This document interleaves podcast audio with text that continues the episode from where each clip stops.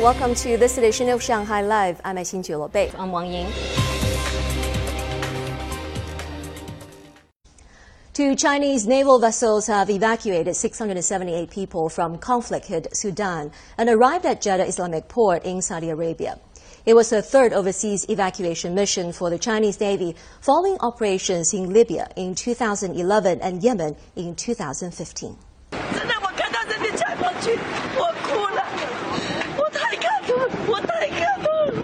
Vessels are part of the 43rd Chinese Naval Escort Task Force in the Gulf of Aden and waters off Somalia. One was the guided missile destroyer Nanning, while the other was the supply ship Weishanhu. The two ships immediately set sail to Port Sudan after receiving the order and arrived yesterday. Upon their arrival at Port Sudan, soldiers cleared a security area at the dock and set up spaces for assembly, registration, security checks, and boarding. Special Operation Forces guarded the site in full gear. Buses transporting the first evacuees arrived at the dock at about 4:40 p.m. local time. Compatriots, no matter where you are, China will always be there for you.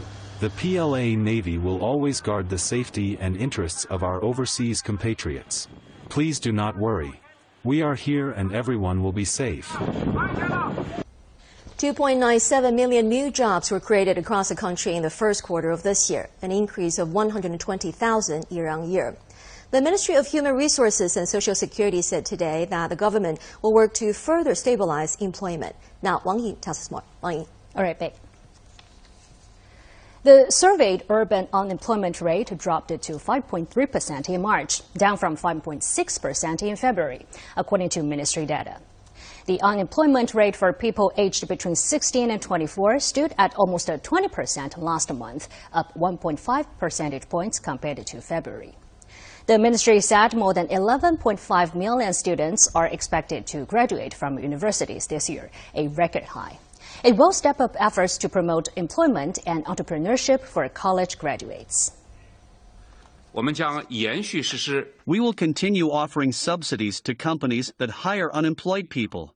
In the past, it was just for companies that hired college graduates. Now it has expanded to companies hiring those who couldn't find a job two years after college graduation and registered unemployed people aged between 16 and 24. All companies are eligible for the subsidies, while before it was just micro, small, and medium sized companies. Also, we offer state owned enterprises a larger quota for new staff and payroll to help them hire more people. A ministry official said they have helped 400,000 people in cities and towns find a job in the first three months of the year. They will continue to look for people in need and offer financial aid to jobless people. We will encourage jobless people to start their own business by offering them better loan terms and subsidies. We will help them find a job and make full use of Social Security financial aid. For those who do find it difficult to get a job, we will offer them a public welfare post and ensure at least one person in a family gets a job. Other supportive policies were introduced. For example, if new employees in a micro company reach a certain percentage, the company will be eligible for a startup loan capped at 3 million yuan. As electrification was the major focus at this year's auto show in Shanghai, car makers also presented a slew of new EV models. Once again, our reporter Zhang Shixuan learns why now is the right time for them to begin exporting electric vehicles. While ultra modern looking passenger cars and luxury cars are of course an attraction at all auto shows, it's hard to ignore the massive eye catching container trucks at this year's event in Shanghai.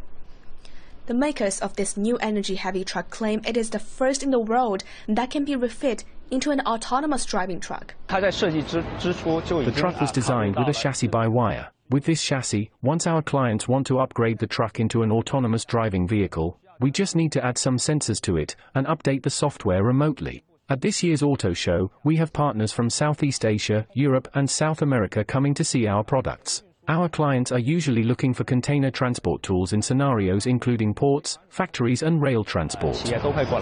The autonomous electric truck maker has now exported its services and products to 16 countries and regions. And that new truck has been hauling cargo in one of Thailand's ports for five months now. With years of experience in developing pickups, SAIC Maxus presented its new fully electric large pickup truck. While its traditional pickup models have already gained much popularity in markets like Australia. The launch of the EV pickup is part of the company's ambitions to move further into the global market. People have the usual perception that commercial models should be dated, it's old, it's just, just for rigid, just for functionality, but rather it's not. But also about a better experience.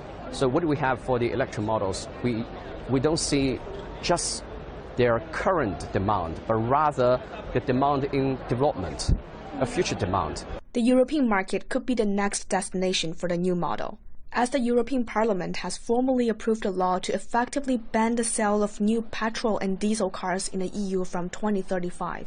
Traditionally, European market are quite strict on the pickup because uh, people have the perception that pickup is quite heavy and have a lot of emissions. So usually they are not so friendly to the uh, European market in terms of the pickup. But for electric, it's quite eco-friendly and there's no emissions at all. So it's really a opportunity for us to explore the uh, European market in terms of the pickup. Last year we have exported a lot of our first generation of the uh, full electric pickup to the European market. Actually, we have Gain a lot of popularity there. With the company's products currently being exported to more than 70 countries and regions, Chen believes the company's entire product line will be electric in the future. Zhang Money Talks.